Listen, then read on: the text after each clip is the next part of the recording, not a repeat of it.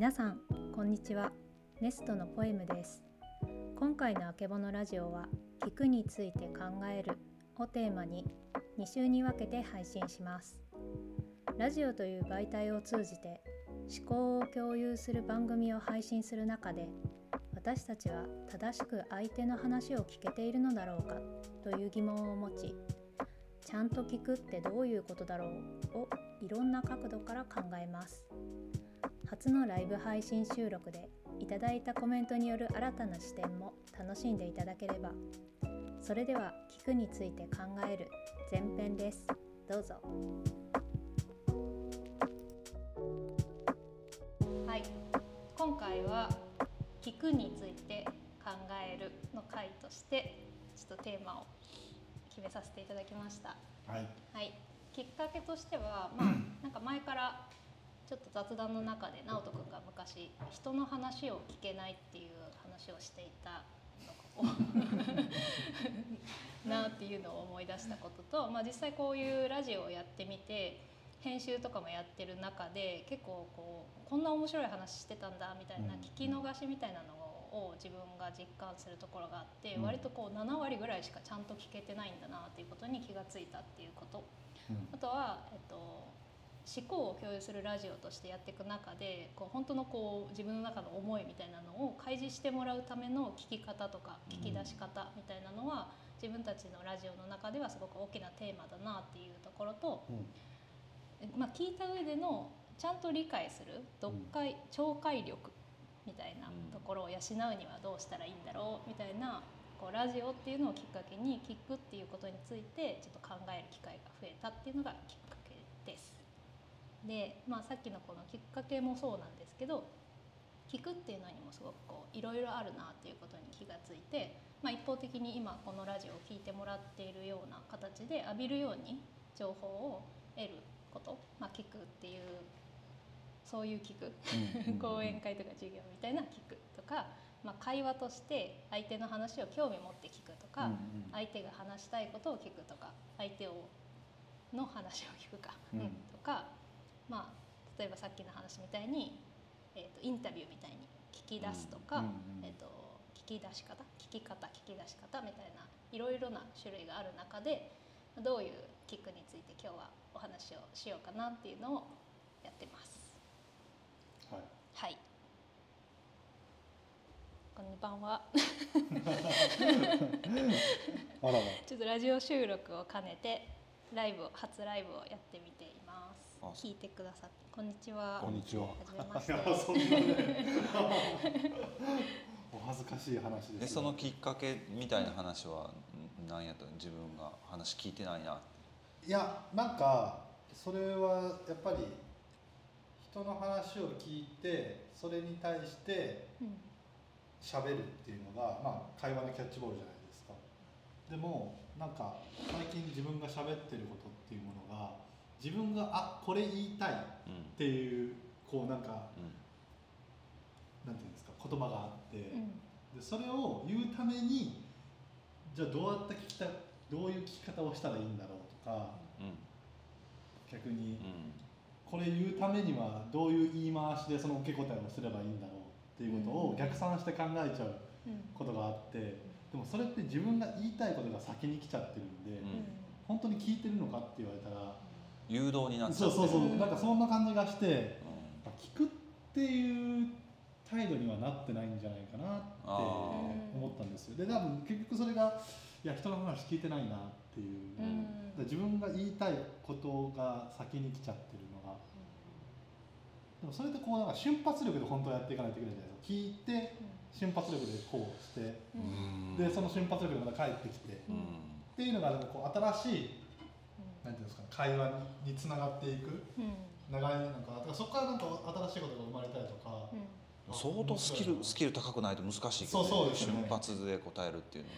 確かに。でもなんかそのちょうどこういう聞くについて今日はお話をしようっていう中で最近ちょっと気にして聞いてたポッドキャストがあって超リアルな行動心理学っていううん。うん。なんか心理学者のテノール斉藤さんとフェルモンド斉藤さんっていう面白いおじさん2人が喋ってる番組がちょちょっと面白くてなんかその中でちょうどそういう話をしていて結構人ってこう自分の話を聞いてほしいっていう気持ちがやっぱり誰しもあるから、うん。こうつい人の話を聞きながらあじゃあ自分はこの話を次しようって考えちゃうっていう。あもうまさに僕のそうそうそうさっきの 話そのままの話をしてて。なんだっけ聞く行動心理学？あ超リアルなあ超行動超リアル。心理学。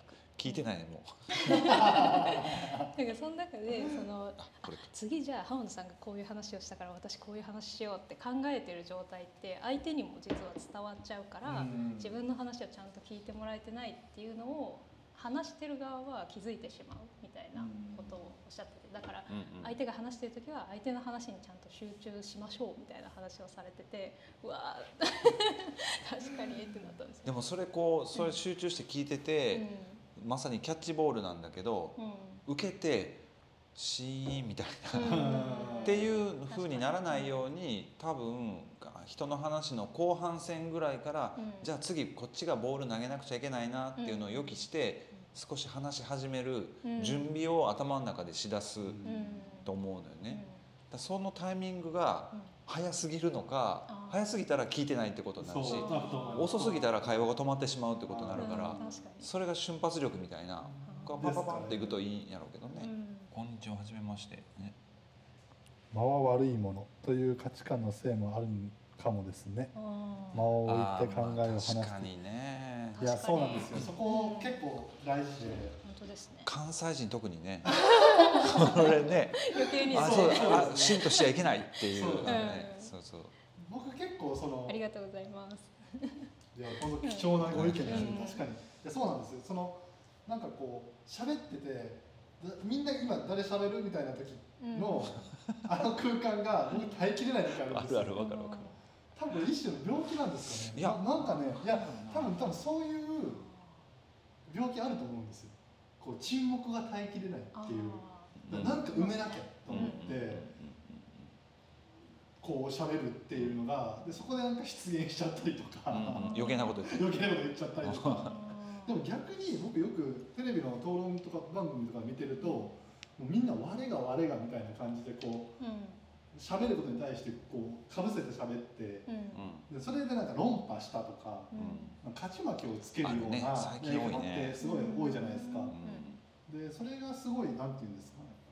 いや別に議論って勝ち負けじゃないしなっていう、だから僕が本当のそのい一番多分本当の意味での討論番組で一番いいのってうん。ちゃんと手挙げて、うん。順番に。その順順番というか誰かが喋ってる時は誰も喋らない。うん。でその時は本当に聞くっていうことに特化して聞いてでそれに対して最後で意見を言った後にちゃんと手挙げて、だからなんか言いたいことがあるんだったらちょっと待ってくださいっていう時とうん。切ら切るんではなくて、うん。手を挙げてうん。でその時にこうなんかプレゼプレゼンターというかこの仲介のうんアナウンサーみたいな人が「あじゃあどうぞ直人さんどうぞ」みたいな「うん。浜田さんどうぞ」みたいな感じでこううんうんうん。交通整理をしながらしないとなんか勝ち負けを生むは喋り方ってなんだろうとか聞くとかうん喋るってなんだろうっていう気がするんで、まあ、それはそのテレビのエンターテインメントとして見るんだったらうん。多分あれはそうやろうね。多分そうですと思います。みんな喋ってなんぼやと思ってるそうそうですね、うん。でなんか知識自慢みまたコメントをいただきました。はい。社会においては誰しも何者かという肩書きがあってそのフィルターを通して喋っているところはあるかもしれないですね、うんああ確かに。でも逆になんかあのもう演じきってしまうことで楽になることもあるけど、そうですね。こういう担当です私はっていう、うん、そうそうそうでもそれって多分僕も一回今ポエムさんだって浜田さんの前で喋ってるっていうのはこれは一種のキャラクターを演じてるのかもしれないし、うん。誰かと接する以上そうそうそう。そう何かしらを演じるとか何かしらをこう自分の本意でないことをやってしまったりとか言ってしまったりとか。うんっていうのは多分本当の意味での自分のだけの世界の時とうん。誰かと面しんこうしゃ会って喋ってる時の自分っていうのは違うんだろうなっていう気がします。だってどんなに心許す恋人とかといても2人でいるのと1人でいるのとは違うもんね。違いますね。絶対違うもんね。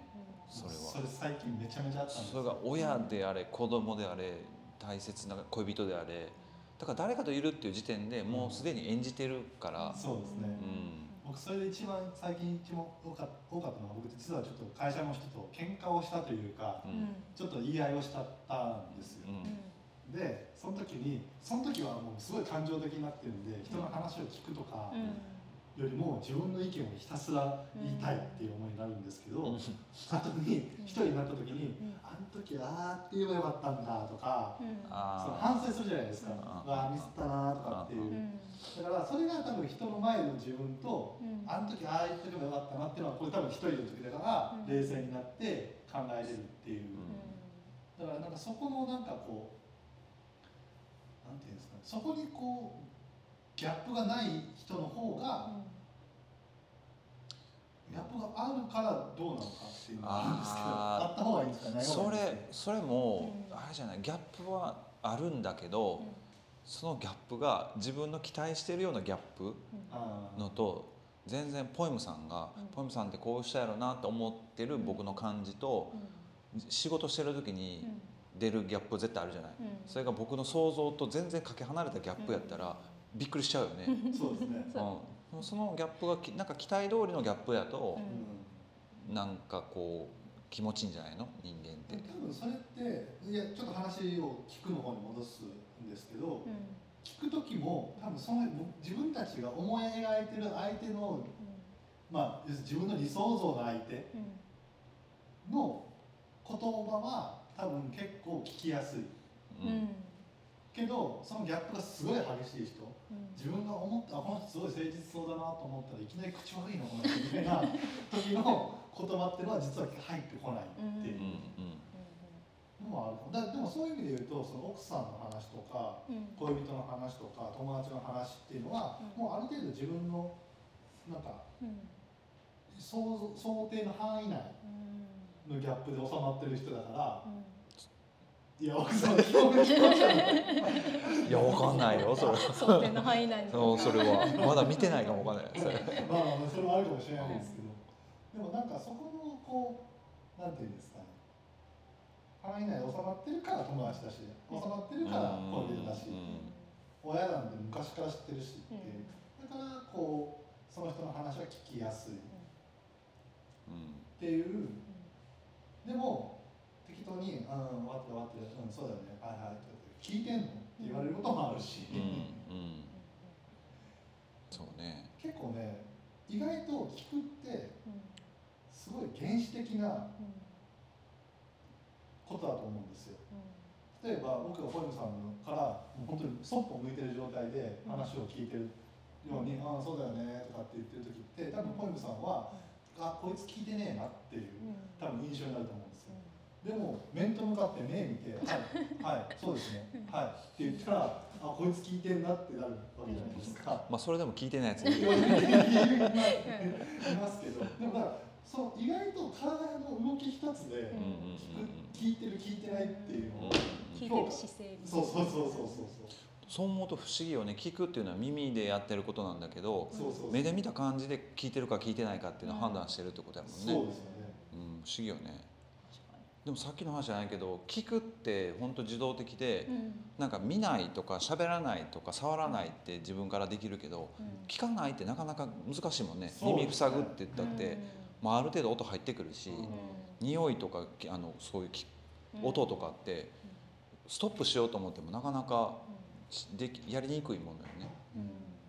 だからあれじゃないかな。無意識的に聞かないっていうことができちゃうのかもああその無理やりにでも入ってくるものだから逆に無意識的に聞かないっていうことも。でそういう時ない？なんか全く覚えてへん時とか。いやありますあります。全然あります。全然あります「え聞いてあ俺に言ってた」みたいな。絶対この距離やって聞こえてるはずなのに全く頭に入ってない時ってあるから。脳がちゃんとこう 切り替えてんねやろなと思ってだと思います、うんでもそれってごめんなさい全然ありますけど自律神経なんですか脳脳みそってあ脳みそが聞くって耳って。どうなんやろうな。だって心臓を止めるのってできないじゃないですか。それって自律神経が働いてるから。うん。止めないのと一緒で聞こえなくしてるとか聞くようにしてるとかっていうのはあーでもそうかもね。もうきなんかすごい神経が苛立ってる時に聞きたくないのにうん隣の人のボソボソっていう声がめっちゃ気になるとか、あうん、聞くって結構パワー使いますよね。使います。ー使います 使いねますね。聞きたくないものも入ってくるし。多分一番聞くのが大変なのって、う子供の話とかをうん。聞くってすごい難しくないですか、いろんな本読んでみたら、やっぱね17歳ぐらいまでは自分の思考を言語化するっていうのが結構難しいらしいうん。だから子供の言ってることよく分かんないっていうのはうん。それなんかなと思って。うん。でももうそういうふうにこっちがスイッチ切り替えちゃったらそうでもない。なんかあー。あそうなんだなと思ったら「お前何言ってんねん」じゃなくてあなんか言いたいんだけど言葉にできてないんやなって思あうからまああんま腹も立たないよね。逆にちょっと、まあ、あの興味が湧いてうん。探ってやろうと思うからね、うん。そのそのそうそうそう何なんやろうっていうのはどういうことっていうのーいや多分今すごい大事なのが言語ができてないっていううんのって別にこれ子供だろうが大人だろうが、うん。できない人はできないところはありますね、まあ、できない場面もあるしね。僕苦手なんですよ苦手言語化するっていうのが。だからなんて言えばいいんだろうなあれとか。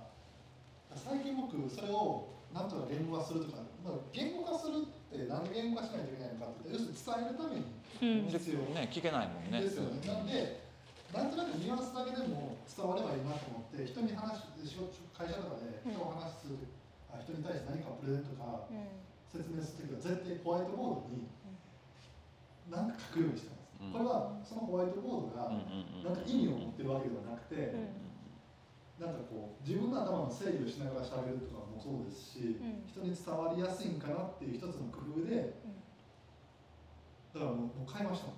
自分専用のホワイトうんなんだろうね、これね。あもう首からかけとくのそうそうそうでも私の最近のその結論から話すもそれに近いかもしれないその自分の話すことを整理するうん一回整理してちゃんとまとめた上で喋ってないってことじゃないですかなんかダラダラ喋っちゃってで浜田さんとかに理解してもらってこういうことだよね。あそうみたいな。うんなるほそれをど気をつけよう。そその時は自分でまだまとまってないのかな？あのああるんですよね。言いたいことはあるんですけど、うん。多分言語能力の問題。それが日本語で言うと何なんだろうみたいなのが。ああじゃあ子供と一緒だ。あそういう意味で言うとね。そうです。だからうん。17歳までって聞いた時にちょっと今ショックですだからまだ10 17歳の心を持ってるそういうことですんポジティブにいきますねそうだからなんか多分き今日の話のこの今までの話の聞くっていうのは、多分対義語は話すじゃなくて伝えるんだよねきっとね。そうですね。